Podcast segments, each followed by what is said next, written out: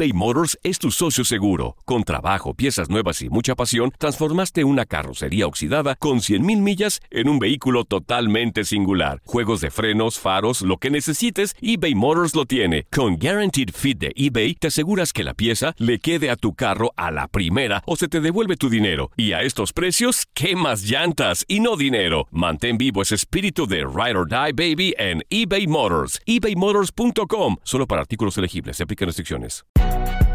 Si no sabes que el Spicy McCrispy tiene Spicy Pepper Sauce en el pan de arriba y en el pan de abajo, ¿qué sabes tú de la vida? Para, pa, pa, pa. Boost Mobile tiene una gran oferta para que aproveches tu reembolso de impuestos al máximo y te mantengas conectado. Al cambiarte a Boost, recibe un 50% de descuento en tu primer mes de datos ilimitados. O, con un plan ilimitado de 40 dólares, llévate un Samsung Galaxy A15 5G por $39.99. Obtén los mejores teléfonos en las redes 5G más grandes del país. Con Boost Mobile, cambiarse es fácil. Solo visita boostmobile.com. Boost Mobile, sin miedo al éxito. Para clientes nuevos y solamente en línea, requiere AroPay. 50% de descuento en el primer mes requiere un plan de 25 dólares al mes. Aplican otras restricciones. Visita boostmobile.com para detalles. En tu DN Radio disfrutamos juntos del título de Junior de Barranquilla en la Liga Colombiana. Vendrá Leider. ¿A dónde vendrá el impacto? ¡Al centro! ¡Adentro! ¡Gol del Junior! ¡Gol de Barranquilla! Y con esto se rompió la malaria. Con esto Barranquilla obtiene un nuevo título de liga del fútbol colombiano. Porque en 2024 viene lo mejor de los deportes por tu DN Radio. Vivimos tu pasión.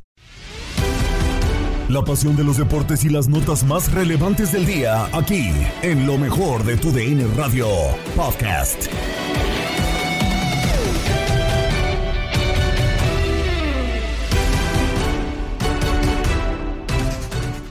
Listos para una semana más en el podcast Lo mejor de tu DN Radio con el resumen informativo del día. Gabriela Ramos les da la bienvenida.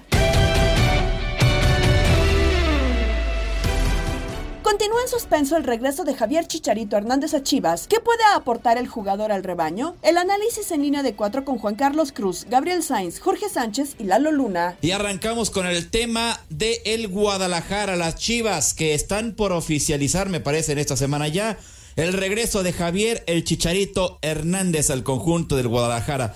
Se ha hablado mucho con respecto a este tema, lo platicamos incluso, eh, Gabriel, en, en muchos programas. Eh, decíamos, Chivas tiene que ir por el Chicharo Hernández. Pero ahora de pronto veo muchos comentarios que cambian ya cuando está la nota. ¿Tú qué opinas, Gabriel? A ver, vaya, eh, creo que, que nada le sobra al Guadalajara para empezar eh, en ese tema. Eh, sí entiendo que Javier viene de una lesión muy fuerte, que pues, no es sencillo el tema de la rodilla, pero se le ve comprometido, se le ve eh, obviamente entendiendo que Guadalajara necesita simplemente un tema de, goles y de liderazgo. Entonces yo creo que cualquiera de los dos eh, situaciones puede aportarlo al Guadalajara. Y, pues vaya a ver a esperar. Parece que puede estar ya para la jornada 4. Digo, todavía no se hace oficial, pero es prácticamente un hecho. Eh, la jornada 4 estaría contra Toluca. eh, pero pues habrá que ver, habrá que ver cómo viene Javier comprometido. Se le escucha tranquilo eh, en cuanto a muchas cosas. Y, y- y, pues bueno, no creo que se le haya olvidado jugar al fútbol, ¿no? O sea, digo, eso no se olvida. Entiendo que va a ser un tema de otra vez pisar la cancha pero poco a co- poco y, y simplemente el boom que fue mercadológicamente es muy importante para el Guadalajara. Tú le pides compromiso a Javier Hernández. Yo creo que tiene que tener compromiso. Yo te pido a ti en el comentario, comprométete más, te gusta, no, bueno, te gusta, ¿por te qué? dije, no vienes parece- a... Ya, me, ya arrancamos Me el año, sí. tarde, pero ya lo arrancamos, No, Gabriel. Me parece que sí, que va a ayudar. Te estoy diciendo que en tema de liderazgo y de goles le va a ayudar al Guadalajara. Pero para ti sí es una buena Sí, contratación. Claro, completamente. O dime qué otro futbolista No, no, pudo bien. haber traído el Guadalajara que tuviera por lo menos esas dos cosas. Creo que no, no hay. Jorge Sánchez, te escucho. Me gusta, me gusta definitivamente la llegada del Chicharo. Creo que el mayor reto otra vez en Guadalajara se llama gestión de vestidor. Vamos a ver el debut de Fernando Gago al frente de esa institución y qué vestidor se va a encontrar. Coincido con Gago en torno al liderazgo de Javier Chicharito Hernández. Ojalá que se ponga al servicio del colectivo dentro y fuera del terreno de juego. Entendiendo que hoy este Chicharo es uno totalmente desconocido al que vimos partir de Guadalajara, ¿no? Aquel niño bueno de familia ya no es más, hoy es otra persona, este, como ser humano, insisto, vamos a ver qué tanto puede aportar dentro y fuera de la cancha al colectivo del, del rebaño. Este, hay que recordar que otro de los regresos para este semestre que tiene Chivas es JJ Macías. Y después de escuchar aquella entrevista donde se compara con Haaland, este, hay nanis, ¿no? lo que va a tener que hacer Fernando Gago para tratar de ubicar a su gente dentro de ese vestidor y también hacerlo rendir en la cancha.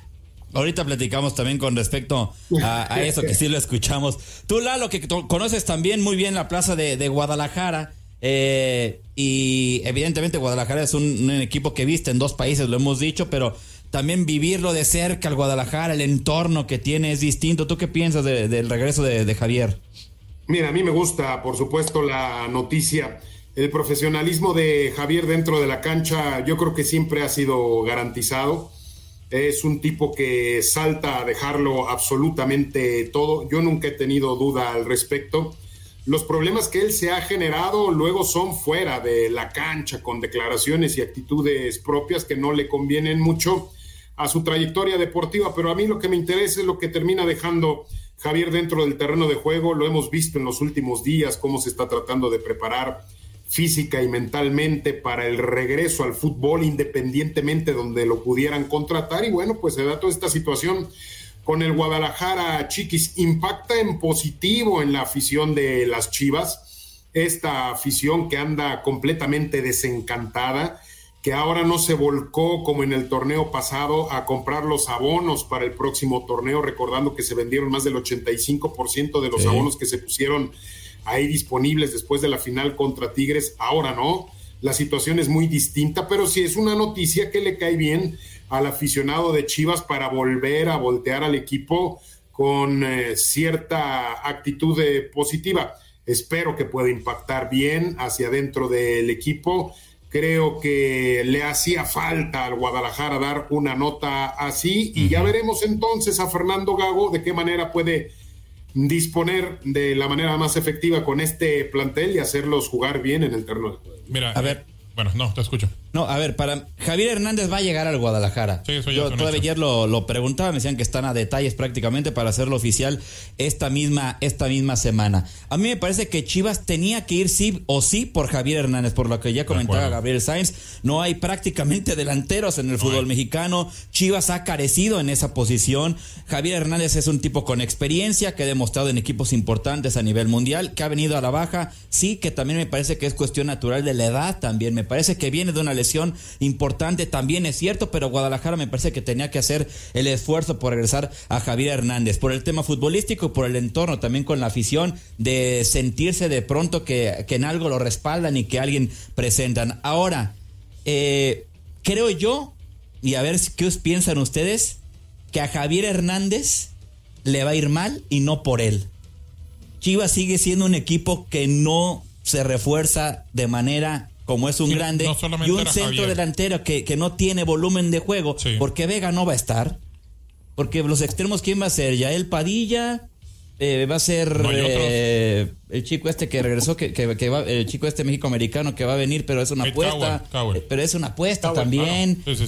¿Quién va a surtir de pelotas a Javier Hernández? Javier Hernández no es un tipo que se genera solo. Que Alvarado esté otra vez pasando por un buen momento, pero es cierto, es cierto lo que dices. A ver, si, si Javier no tiene una columna vertebral importante, un mediocampista que genere fútbol, un extremo que te haga llegar y te meta buenos centros, una buena defensa que también ayude para que ganen los partidos, porque no solamente es meterlo, sino también cubrir la parte de atrás y obviamente el tema de la portería va a ser muy complicado para, eh, no solamente para Javier, como bien decías, que pueda caer bien o no en el Guadalajara, sino para el equipo de Chivas. Entonces, no se trata de esto. Y Guadalajara históricamente se ha tardado en traer a futbolistas importantes. Ha traído a Hermosillo, ha traído a Luis García, ha traído a Ricardo Peláez, a Jared Borghetti que no metió un desgraciado gol con Chivas. O sea, se ha tardado ya muchísimo. de salida todos ellos, ¿eh? Exacto, de salida. Entonces, ese es el y con problemas en rodillas, con problemas en, lesiones. O sea, se ha tardado mucho Guadalajara en traer un, un futbolista así. Entonces, a ver, ahora con, con Javier sigue siendo una apuesta a lo que pueda eh, conseguir. Yo estoy de acuerdo con, con Lalo. Además, además de lo que mencionaba del tema del liderazgo y del tema de los goles, el profesionalismo que tiene Javier es muy importante. Ojalá que venga así. Para Enrique Bermúdez, solo se están reforzando los equipos de siempre, y así lo dijo en Inutilandia con Toño Murillo, Darín Catalavera y Zuli Ledesma. Fíjate que Memo Martínez, mucha gente, poca gente se acordará. Eh, Churi sí lo, sí lo recuerda. Claro, Martínez fue claro, campeón sí, ya claro. con el equipo de Chivas, fue campeón con Chivas, jugó un partido nada más. Pero Fue campeón, era parte del plantel eh, que fue campeón aquel donde fue campeón de goleo. Eh, eh, un equipo tremendo de Chivas, ¿se acuerdan? Con, con Alan Pulido, que fue el campeón de goleo individual. El Memote era parte, no jugaba porque Pulido era el titular incuestionable y para mover a Pulido estaba en chino, pero jugó un partido ante Cholos y fue parte del campeón. Creo que es una gran contratación. Eh, lo del Chicharo no dijiste nada. De Chicharo también se me fue, pero es que también no lo han hecho oficial, don Enrique, o sea, también mucho, mucho de que ya llega y que ya va a firmar, pero no llega, nomás no vemos claro, pero sí es cierto, si se llega a concretar lo del Chicharo, es la bomba del torneo, así tal cual, es la bomba del clausura 2024. Y yo, Toño, si el Chicharo, ese no es un bombazo. Ese es un zambombazo. Yo estoy de acuerdo en que el Chicharo sería, mediáticamente el más fuerte de todos, sin duda alguna. El movimiento mediático más importante sería Javier el Chicharo Hernández. Eh, viene con él un jugador estadounidense también, que ya están por confirmarlo, integrante de la selección sub-23 de Estados Unidos, que es un tremendo jugador que tiene abuelo mexicano, así que Chivas tendría dos contrataciones. Ya lo hizo con Castillo, se habla muy poco de joven Castillo, es un jugador, a mí me encanta cómo juega la central, muy jovencito, 21 años, procede de Pachuca, llegó a ser eh, titular en el torneo pasado, una gran parte del torneo del equipo de Pachuca, y sin duda va a competir allí eh, con el Maza, va a ser un jugador que le va a dar fortaleza a Chivas, no es de renombre, pero parece que es una buena contratación a Chivas. En el América se hablaba de que Julián Quiñones hay ofertas de varios equipos eh, italianos, dos equipos italianos, y lo tienen también de la de Arabia Saudita. Se habla de que ofrecen 17 eh, millones en Italia y 18 millones en Arabia Saudita. Sin embargo, el señor Emilio Oscar Gallán dijo no sale nadie del América. Se había hablado de que Leo Suárez iba a jugar a Necaxa, se queda en el América por órdenes de arriba, quiere mantener el mismo plantel para buscar una asociación, una coordinación y buscar la 15. Eh, me parece que lo del mellizo yo decía que no entiendo cómo al jugador histórico, al goleador histórico de Rayados de Monterrey, lo deja ir Monterrey. Una buena contratación de universidad, se van sus dos centros delanteros, se va el comandante Dineno, se va el Toro Fernández, pero llega el Memote y llega también eh, el Meji, así que se van dos y llegan dos centros delanteros. Hay movimientos muy interesantes, sin duda alguna, mi querido Toño, que hacen varios equipos, y los que refuerzan los de arriba. Los de arriba, la mejor contratación la hace Tigres, sin duda alguna. El jugador más importante, imagínate, venido de Santos. O sea, como Tigres siempre levantando la mano y dice, bueno, América consiguió otro, yo voy por otro, ¿no? ¿De acuerdo, Zuli? Oye, Enrique, qué, qué gusto saludarte. Muy buenos días, Enrique. Y la realidad es esa, o sea, Rayados también un cuadro muy bien armado, con jugadores de calidad y todo esto, se deshace de Funes Mori y llega Brandon Vázquez, un elemento de la MLS que también Guadalajara le había echado el ojo a Brandon Vázquez y que tiene buen cartel. ¿Tú crees que pueda llenar ese espacio que deja Funes Mori en Rayados Brandon Vázquez después de que viene de la MLS y de la selección de Estados Unidos? Difícilmente me estoy entrando un abrazo, te deseamos lo mejor, feliz año. Difícilmente, ¿eh? Brandon Vázquez hay que recordar que ya jugó en el fútbol mexicano. Hace algunos, ¿qué serán? Algunas temporadas jugó en Cholos y después eh, viene de la MLS. Me parece que le queda, va a ser muy difícil.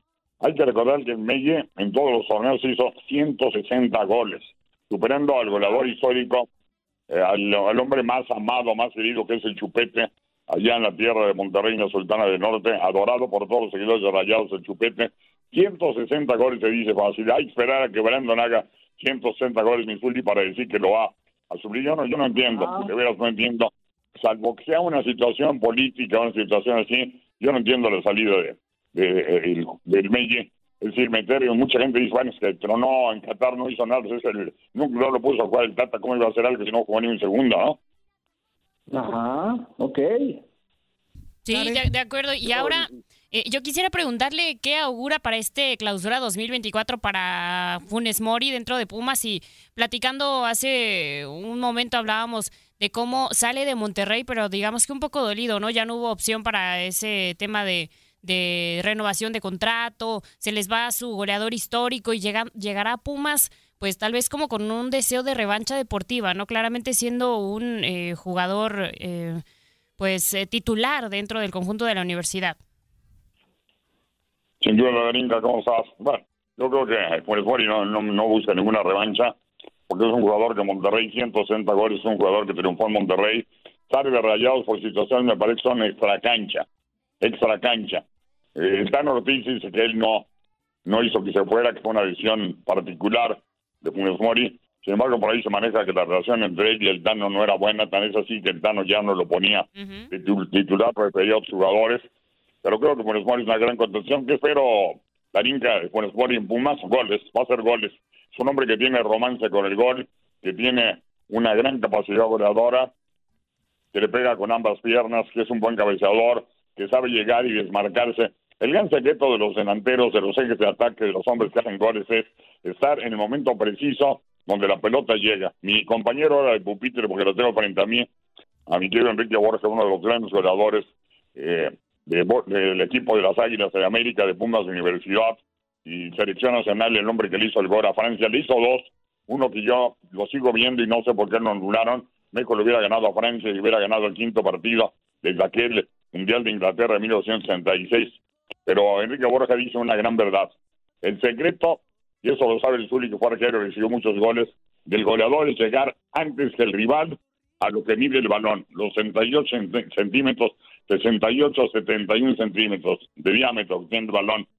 Hay que llegar antes allí y para eso hay que tener algo que solamente tienen los centros delanteros, los, eh, los hombres que tienen el romance, el amor con el gol, intuición para llegar en ese momento, Darín, que creo que el medio va a hacer goles en Pumas sin duda alguna, no tengo la menor duda. Sobre la poca oportunidad que tienen los entrenadores mexicanos en la Liga MX, Gabo Sainz y Eduardo Solano platicaron con Francisco Javier González en Misión Fútbol. ¿Qué más viene? Eh, Pumas, Pumas que tiene un par de buenas contrataciones, pero, pero aquí te cuentas, eh, creo que estás mirando al mismo punto que yo novedades importantes de decir, oye, algún equipo va a subir de nivel y le va a competir a los grandes, pues yo creo que van a ser los mismos de siempre. Sí, eh, yo tengo esperanza, por ejemplo, con, con el Atlético de San Luis, que ha hecho dos muy buenos torneos, que tiene un par de refuerzos que suenan interesantes, habrá que verlos. El Cruz Azul, que es la promesa eterna de que ahora sí nos van a salir las cosas mejor, incluyendo técnico y refuerzos pero sí, en, términos generales, la verdad es que el panorama se ve, se ve bastante parecido al del anterior, de estas contrataciones bomba, déjame entrecomillarlo, pues dos, dos son de jugadores, uno de 32 años, otro de 35, que es el Chicharito, casi 36 años de edad. No, hay que faltarle el respeto porque es una figura internacional, indudablemente. Y haga lo que haga, va a ser más de cualquier centro delantero de los últimos tiempos en las Chivas. Pero. Ah, ¿Sabes qué? Francisco, te aporto, te aporto un dato. Te, te aporto un dato interesantísimo para este inicio tanto de, del fútbol mexicano como del fútbol de Centroamérica. En Costa Rica, cinco técnicos mexicanos, tomando en cuenta Andrés Oye, que... ¿hay más técnicos mexicanos en Costa Rica que en la Liga Mexicana? Sí, hay cuatro en la Liga Mexicana, claro. Increíble. Sí, sí, ese es un dato no menor. Y, y, aquí uno se pregunta, bueno, es que estarán faltando las oportunidades para los técnicos mexicanos en la liga o, o toman a Centroamérica para darse un segundo aire. Paco Palencia, García Plante, eh, por aquí también el Piti Altamirano. Eh, entonces la pregunta que uno, uno se hace, ¿y ¿por qué llegan a Costa Rica? ¿Por qué llegan a Centroamérica? Porque también, si tomamos en cuenta al técnico de la selección guatemalteca, eh, también es otro mexicano que con cartel que ha llegado a Centroamérica. Sí, Luis Fernando, ¿no? Luis Fernando Tena, exactamente. Sí, sí, sí, de acuerdo. O sea, a, a Francisco Javier, ¿qué, ¿qué opinión le deja esto? Pues mira, ya, ya, ya eh, eh, es un planteamiento muy interesante que creo que nos puede llevar a, a, otros lugares también, Eduardo.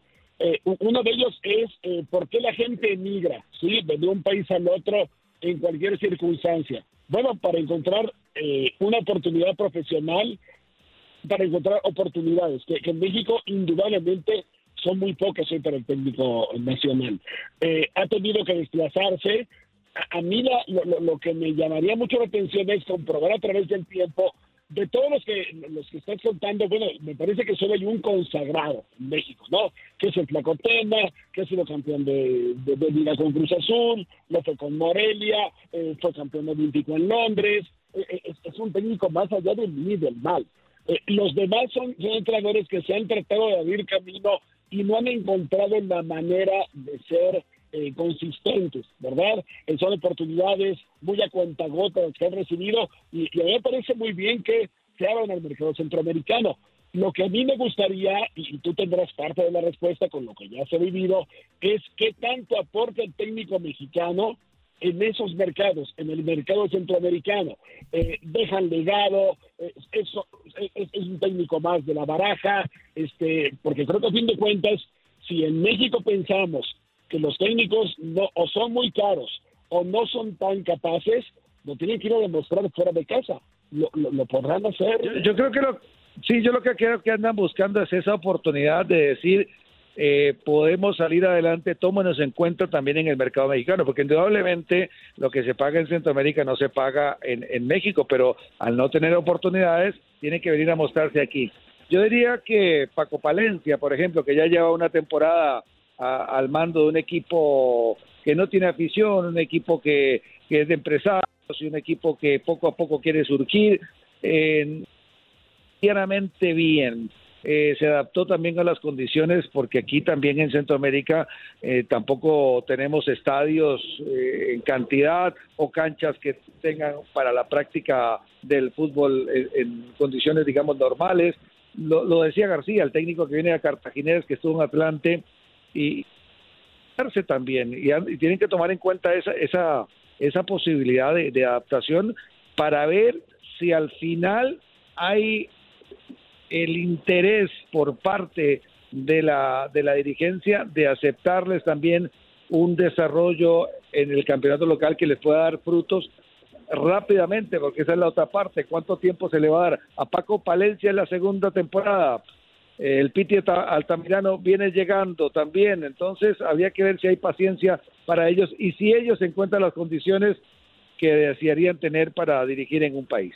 Sí, eh, completamente. A ver, yo entiendo que, que, se ha visto esta situación y, y, mermada con el, con el entrenador en México, eh, Francisco, porque digo, en la última liguilla solamente hubo un entrenador mexicano que era el técnico del Puebla eh, no hay no hay trabajo para el, el, entrenador mexicano y a veces ni para el futbolista. Por ejemplo, el Cubo Torres también está eh, por allá en Costa Rica. Están hoy también pensando en, en eh, otros jugadores del Guadalajara, también contratarlos, a, Chuy Godínez.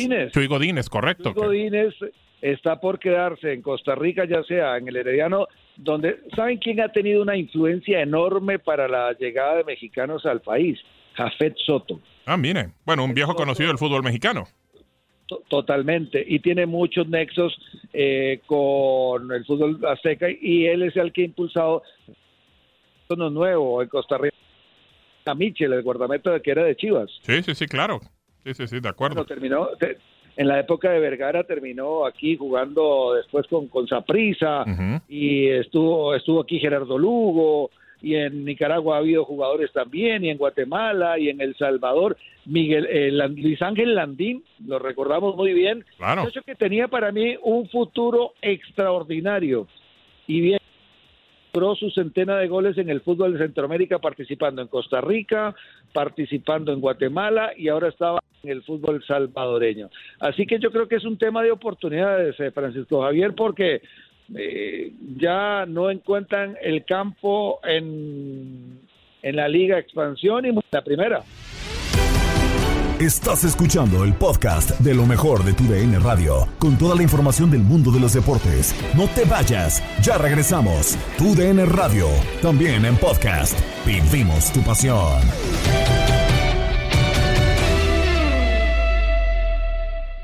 eBay Motors es tu socio seguro. Con trabajo, piezas nuevas y mucha pasión, transformaste una carrocería oxidada con 100.000 millas en un vehículo totalmente singular. Juegos de frenos, faros, lo que necesites, eBay Motors lo tiene. Con Guaranteed Fit de eBay, te aseguras que la pieza le quede a tu carro a la primera o se te devuelve tu dinero. Y a estos precios, ¿qué más llantas y no dinero? Mantén vivo ese espíritu de Ride or Die Baby en eBay Motors. ebaymotors.com. Solo para artículos elegibles. Se aplican restricciones. En Contacto Deportivo, Andrea Martínez nos tiene el fallecimiento de Franz Beckenbauer, detalles del Black Monday en la NFL y la derrota de Rafa Nadal en Brisbane. El legendario defensa alemán Franz Beckenbauer murió a los 78 años de edad. Max Andolón y Orlando Granillo nos tienen más detalles del Kaiser. Este domingo 7 de enero falleció en München a los 78 años de edad Franz Beckenbauer, considerado uno de los mejores jugadores de la historia del fútbol mundial. Así lo dio a conocer la Federación Alemana de Fútbol. Nacido un 11 de septiembre de 1945, Franz Anton Beckenbauer fue un futbolista versátil que se desempeñó tanto centrocampista y líbero, posición poco conocida para esa época. Con la camiseta del Bayern München obtuvo a nivel continental una Recopa de Europa, tres Copas de Europa y una Copa Intercontinental, mientras que a nivel nacional obtuvo cuatro Bundesligas y cuatro Copas de Alemania, siendo el primer jugador en ganar tres Copas de Europa como capitán de su club. Beckenbauer llevó a Alemania Occidental a dos triunfos en la Copa del Mundo, primero como jugador en 1974, venciendo a la naranja mecánica de Johan Cruyff, y luego como entrenador en 1990, superando a la Argentina de Maradona. Franz jugó 103 partidos internacionales con Alemania y fue capitán del equipo en 50 ocasiones, disputando las Copas del Mundo de Inglaterra 66, México 70, donde jugó con un hombro dislocado en la semifinal y se despidió de la justa en 1974 en Alemania. De Kaiser también fue el ganador del Balón de Oro en los años 72 y 76. En 1977 fichó por el Cosmos de los Estados Unidos donde compartió vestuario con Pelé en un intento de llevar el soccer a Norteamérica. Beckenbauer también fue dirigente del Bayern y también encabezó con éxito la candidatura de su país para albergar la Copa del Mundo del 2006. En este 2024 despedimos al mejor futbolista alemán de todos los tiempos, el Kaiser, Franz Beckenbauer, emblema de la filosofía alemana. Descanse en paz.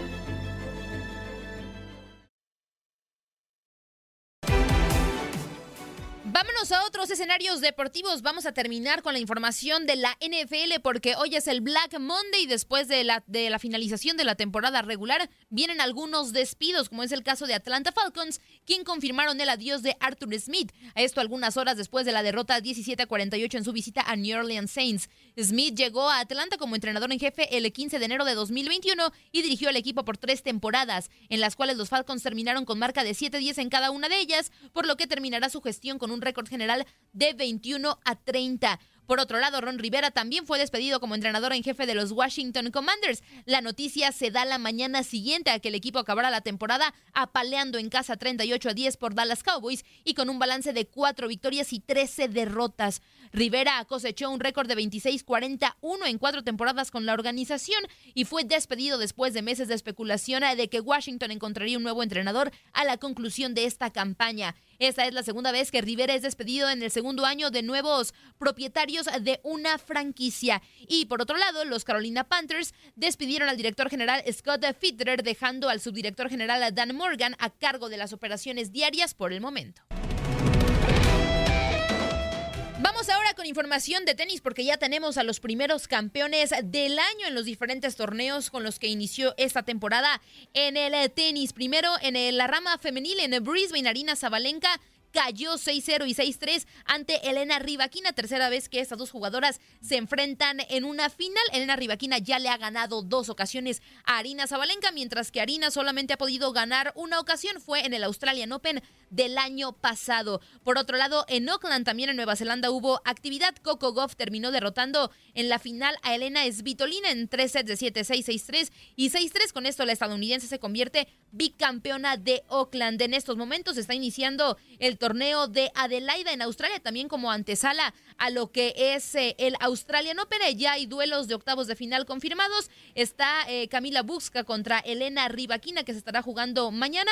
Eh, Marta Kostyu, que está esperando rival, al igual que Ana Kalinskaya, que también está en la ronda de octavos de final. Vamos ahora a la tenis varonil porque también hay actividad en Adelaida en la ronda de octavos de final. Tommy Paul está esperando rival, mientras que Miomir Keshmanovic se estará enfrentando a Jack Draper. Lorenzo Musetti también está esperando rival, al igual que Shevchenko. Por otro lado, también en Oakland hay actividad en estos momentos. En la ronda de octavos de final, Ben Shelton se va a estar enfrentando a Marozan, mientras que Francisco Cerúndolo, el argentino, se va a estar enfrentando a la francesa Muriel Taro Daniel. Está esperando rival, al igual que Nuno Borges, el, tenista portugués. También eh, en la final de la United Cup, Alemania con eh, Alexander Zverev y Kerber derrotó 2 por 1 a la Polonia que estaba jugando con Iga Świątek y Hubert Turcas. Con eso los alemanes se convierten en campeones de este torneo y este fin de semana también en Brisbane en el tema varonil. Grigor Dimitrov volvió a ganar un trofeo después de poco más de seis años. Lo hizo 7-6 y 6-4 ante Holger Rune en la final de Brisbane. Por cierto que en el torneo de Brisbane, Rafael Nadal recayó en las molestias y con esto anunció que se perderá el Australian Open. En el vestidor, Tate Gómez Luna y Horacio Joffre platicaron con Toño de Valdés sobre la ronda de comodines de la NFL. Ayer terminó lamentablemente la temporada regular de la NFL en un duelo vibrante en donde los Bills de Buffalo derrotaron 21-14 a los Delfines de Miami. Para platicar de esto y más, saludamos a nuestro compañero de TUDN, Antonio de Valdés. Toño, feliz año nuevo, 8 de enero, pero no habíamos hablado contigo, así que aprovechamos para felicitarte en este año 2024, desearte lo mejor y darte la bienvenida aquí en el eh, vestidor de TUDN Radio. En estos ya ya tenemos eh, la postemporada lista de la NFL, pero antes lo que fue este final de la temporada regular, ¿qué le pasó a los Delfines ayer contra los Bills de Búfalo? ¿Cómo estás, Toño? Gusto saludarte.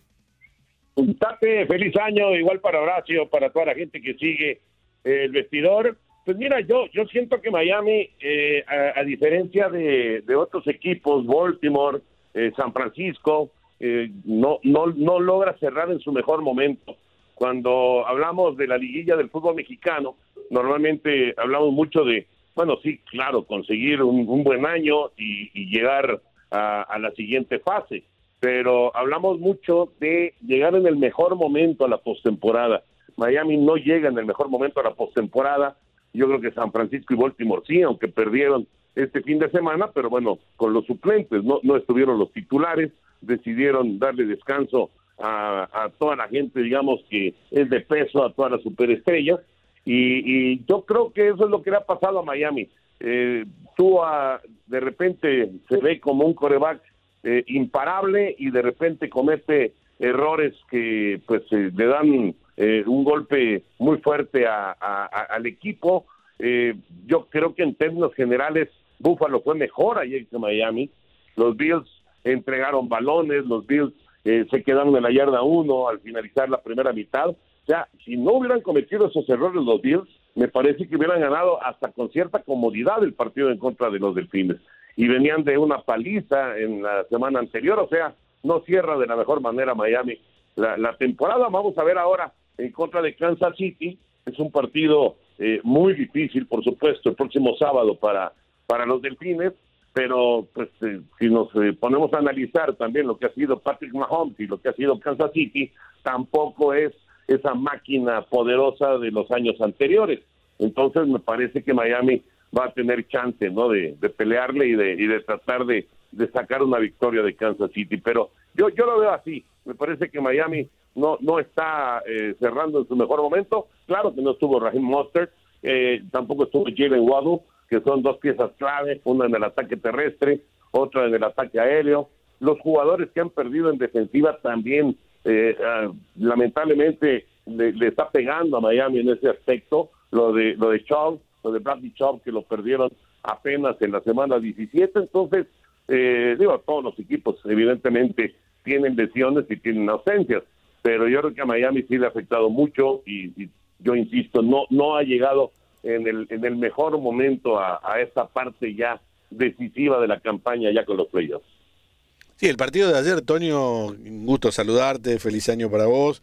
Eh, era un partido que Miami parecía en algún momento que lo podía ganar, pero de un momento para otro, para la redundancia, se le dio vuelta y ahí es como que demostró Miami que me parece, no sé, y me duele decirlo, no es un equipo para llegar al Super Bowl. No es un equipo para llegar al Super Bowl con el partido ante Baltimore, que lo perdieron mal, muy mal, y el partido de ayer. Sí, sí, sí.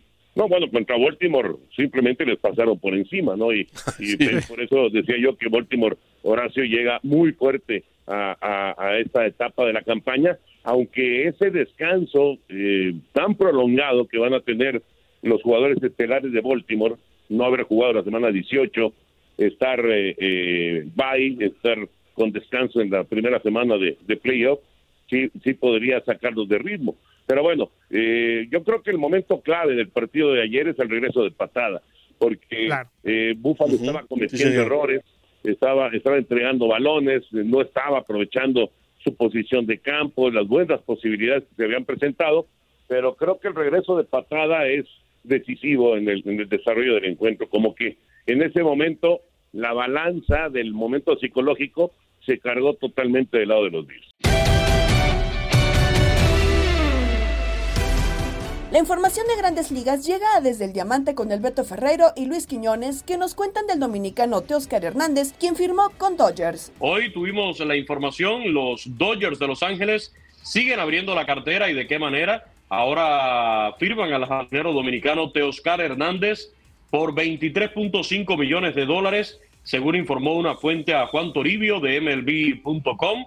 Fue el primero en reportarlo, aunque el club todavía no había confirmado este acuerdo. Recordar que Teoscar Hernández fue un hombre bateador de poder, eh, es lo que viene a aportar sobre todo uno de los 12 peloteros con al menos 25 jonrones en cada una de las últimas cuatro temporadas completas, incluyendo 26 que terminó conectando con los marineros el año pasado, a quien se unió, equipo al cual llegó en un cambio en la temporada baja desde los Blue Jays de Toronto. Sin embargo, en el 2023, por ahí muchos opinan que no cumplió del todo las expectativas.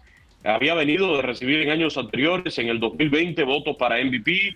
Fue ganador del bate de plata en 2020 y 2021. Y la temporada completa hasta la fecha, la más completa para él, la mejor fue la del 2021 cuando conectó un total de 32 honrones, eh, impulsó 116 carreras y además terminó con 296 de averaje allá con Toronto. Lo recordamos, Beto, perfectamente a Teoscar Hernández y con los Blue Jays, pero también el año pasado con, con los Marineros, haciendo esa mancuerna también allí con Julio Rodríguez, esa mancuerna de dominicanos en los Marineros de Seattle. Inmediatamente se confirma la contratación de Teoscar Hernández. Te metes a, a Fangraphs con la alineación que se perfila que salga el equipo de los Dodgers la próxima temporada y, y- Sí. y- y es, y es titular eh, Quiñones. Eh, y fíjate, por ejemplo, hoy lo tienen jugando en el jardín izquierdo, en el derecho Jason Hayward y tienen en el jardín central a James Ottman. Y entonces eh, estarían entonces en el banco eh, Chris Taylor, que también puede jugar el, el cuadro. Acuérdate que también, eh, también ahí se llevaron los servicios de Manuel Margot, que Manuel Margot llegó en el cambio junto con Tyler Glasnow, en el cambio con, los- con los Reyes de Tampa Bay. Así que este equipo de los, de Dodgers todos los días eh, amanece con una figura nueva, o casi todos los días. La cosa es que han estado muy movidos eh, con la contratación de, de Shohei Otani, con la, con la tra- contratación de Oscar Hernández, como eh, tú lo acabas de mencionar, con la llegada de Yoshinobu Yamamoto, con la llegada de Tyler Glasnow. Es decir, esas cuatro piezas, eh, cada vez este equipo es más y más favorito. Vamos a ver, porque lo hablábamos el jueves, junto cuando regresamos después de nuestras vacaciones. Con todas estas llegadas, este equipo yo creo que también, no solamente que es más favorito, sino que se le mete más presión y se le tiene que exigir más. Porque ¿Qué, justificación? billetera. No, no, ¿Qué no, no, no. justificación va a tener ahora Dave Roberts? Que si la sabermetría, que no, no, no, olvídese de eso ya. No le queda, yo se lo dije, para mí la obligación es no ganar una serie mundial. Ese equipo no está hecho para ganar una serie mundial. A mí no me pueden hablar de que, bueno, esto es un proyecto en cinco. No, no, no, una. Aquí No, con ese billete no es para una. No. No, no, con ese billete es como lo que. Oiga, Quiñones, con ese billete que han gastado es como la, la visión que tuvieron los jefes en TUDN cuando nos unieron. Que no era para producir en un año. Ya llevamos, ¿qué? Ya llevamos más de un, más de un año, dos años, Sí, no usted ya, anterior. Es decir, cuando decidieron unirnos, era para crear una dinastía que hemos creado ahí. El Granillo siempre lo dijo, Orlando Granillo, oye, este, este programa llega para quedarse. Y hoy lo vemos con una sonrisa tremenda, Granillo, uno de los grandes. Sí, señor. Entonces, no, pero es serio, eh, Quiñones, cuando usted contrata estas piezas no es pensando en un año. Mira, cuando yo te siempre te pongo el ejemplo, cuando a LeBron se le contrata para llegar al Miami Heat, hablando de baloncesto, y te digo porque este ha sido uno de los tríos más grandes en la historia, para unir fuerzas con Dwayne Wade, y cuando se llevan también para Miami a Chris Bosh, no era pensando ganar un título, era pensando en construir una dinastía, era pensando en llegar siempre a finales y ganándolas casi todas. Es decir, llegaron a cuatro finales ese trío, ganaron dos. Fíjate, y muchos piensan que, que no se cumplió con, con el objetivo. Muchos decían, bueno, LeBron, Wade y Bosch es para ganar cuatro campeonatos. Eh, segundo lugar no es una opción y si quedan en segundo no es, eh, no es un buen desempeño. Tú sabes que esto se está pareciendo a este equipo de los Dodgers, ¿es cierto? Es decir, no, yo no, con ese billete que se están gastando no es llegar a una serie mundial, ¿eh? No, no, no. no. Es ganar la serie mundial. Para ti es suficiente llegar a cuatro series mundiales y ganar dos con este billete. Yo creo que sí. De, mira, con que de cinco ganen dos, eh, con que logren ganar tres en los próximos, ¿qué? Siete No, de años. 5 a 3, sí, de 5 a Porque, 3. a ver, el contrato de Otani es por 10 años. Pero, a ver, nadie puede pensar aquí que en el 2034 Otani, con 40 años en las costillas, va a seguir siendo el Otani del 2023, cuando fue MVP. Yo creo que eso sería iluso pensarlo. De hecho, este año él no lanza, este año solamente va a batear. Pero cuando regrese el próximo año como pitcher y bateador, veremos la dualidad. Esa dualidad, yo siempre te lo he dicho, Beto, llegará el momento que va a terminar, porque humanamente no es posible, no porque lo digo yo, lo han dicho varios peloteros de grandes ligas, David Ortiz lo dijo, a mí no me Claro. alcanzaba el tiempo para hacer mi rutina y prepararme como bateador designado. Yo no sé cómo a este tipo le da tiempo para prepararse como pitcher abridor y a la vez como bateador designado. Entonces, ese es el gran problema. Por eso creo que tienen que aprovechar para construir y para hacer lo que vayan a hacer en los próximos cinco años, para que esa inversión rinda todos los frutos que tenga que rendir.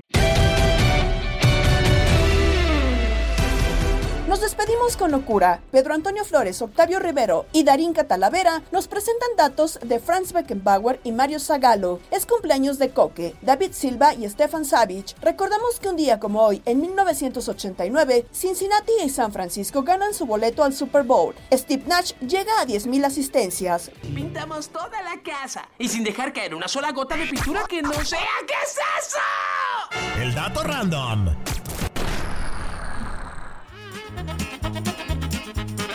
Bu- buenas tardes. Buenas tardes, don Peter. que Ya tenía ritiarto que no lo oía. No, pues, A mí se me atragantaron las uvas, oiga. Pues qué bueno que no- que no deseo fueron y deseo. O sea, es que estaba- me, me dijeron que eran, que eran 12 uvas, yo le eché 24, ¿verdad? Pues Y, yo dije, pues, pues le dije, pues a ver si, pues si no pega una, pega la otra.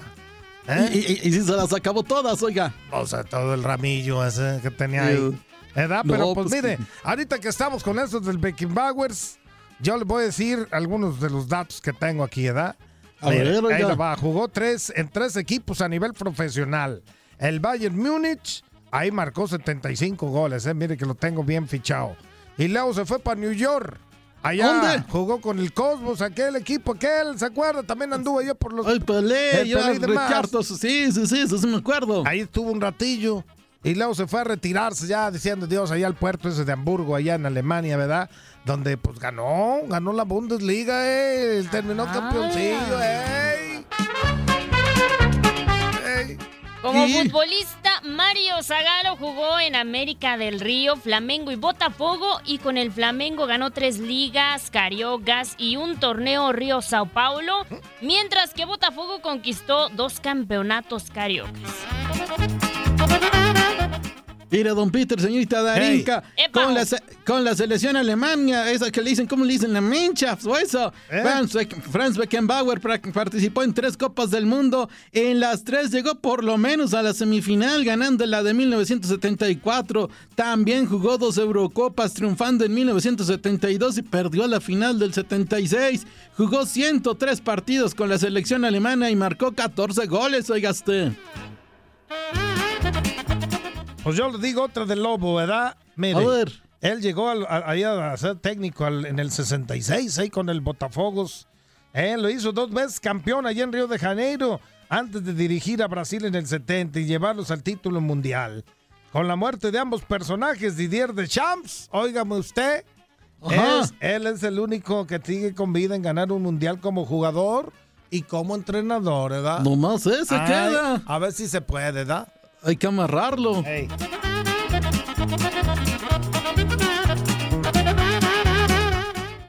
Hoy celebramos al niño del pastel. ¡Feliz cumpleaños te deseamos porque en locura estamos!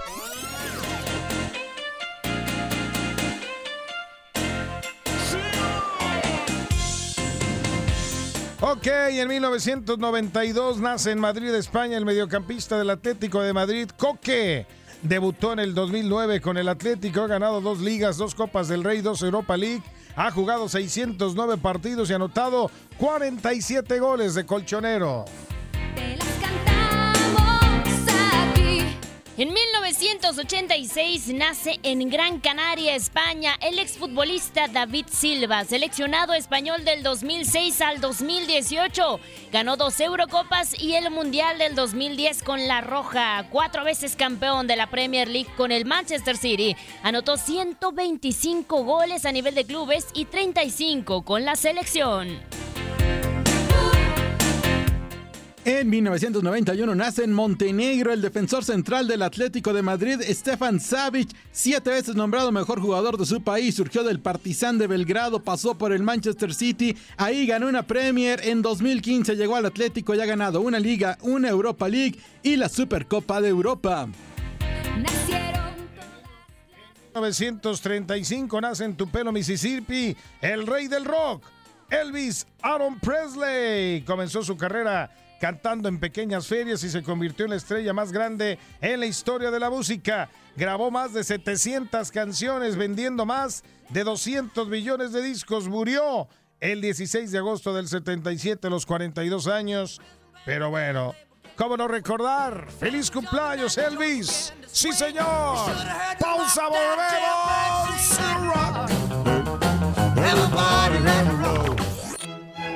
Tal día como hoy.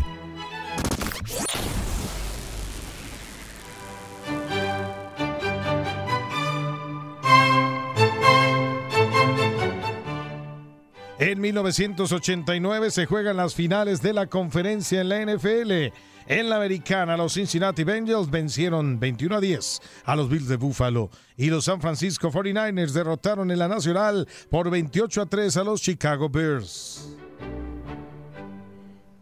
En el 2007, los Florida Gators ganaron el Campeonato Nacional de Fútbol Americano de la NCAA en la final de la BCS. Vencen 41 a 14 a la Universidad de Ohio State. En el 2003, Steve Nash se convierte en el quinto jugador en llegar a 10.000 asistencias en la NBA. Lo hizo jugando para los Lakers que ese día perdieron ante los Rockets de Houston por 125 a 112. En 1947 nacía en Londres, Inglaterra, el gran David Bowie, que comenzó su carrera a mediados de los 60, pero se hizo famoso por la canción Space Oddity, usada en el 69 como himno de la llegada del hombre a la luna. Desde entonces vendió millones de discos. Murió el 10 de enero del 2016 a los 69 años. Y David Bowie lo recordamos también por varias rolas más, pero esta es la que hacíamos mención.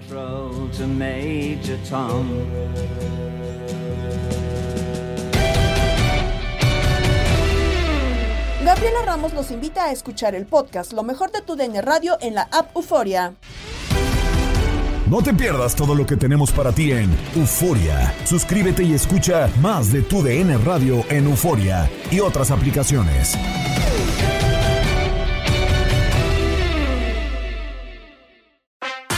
En tu DN Radio estuviste a nuestro lado en la corona del Alajuelense, en la Copa Centroamericana de la CONCACAF. Va a recibir el trofeo.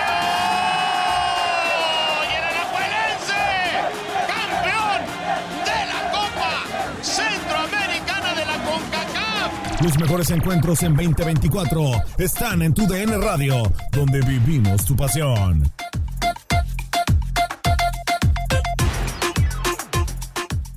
¿No se merece tu familia lo mejor? Entonces, ¿por qué no los mejores huevos? Ahora, Egglands Best están disponibles en deliciosas opciones. Huevos clásicos, de gallina libre de jaula y orgánicos de Egglands, que ofrecen un sabor más delicioso y fresco de granja que le encantará a tu familia. En comparación con los huevos ordinarios, Egglands Best contiene la mejor nutrición como 6 veces más vitamina D, 10 veces más vitamina E y el doble de omega 3 y B12. Solo Egglands Best. Mejor sabor, mejor nutrición, mejores huevos. Visita egglandsbest.com para más información. Sick of being upsold at gyms? My guy, you're currently a base member? For $90 more, I can upgrade you to our Shred membership. For 130 more, you'll be a Swole member. And for just $300 more, you'll reach Sweat Platinum. At Planet Fitness, you'll get energy without the upsell. Never pushy, always free fitness training and equipment for every workout. It's fitness that fits your budget. Join Planet Fitness for just $1 down and $10 a month. Cancel anytime. Deal ends Friday, May 10th. See Home Club for details. ¿Quieres regalar más que flores este Día de las Madres? The Home Depot te da una idea. Pasa más tiempo con mamá plantando flores coloridas, con macetas y tierra de primera calidad para realzar su jardín. Así sentirá que es su día todos los días. Llévate tierra para macetas Bigoro por solo $8.97 y crece plantas fuertes y saludables dentro y fuera de casa. Recoge en tienda y sigue cultivando más momentos con mamá en The Home Depot. Haces más, logras más. Más detalles en homedepot.com diagonal delivery.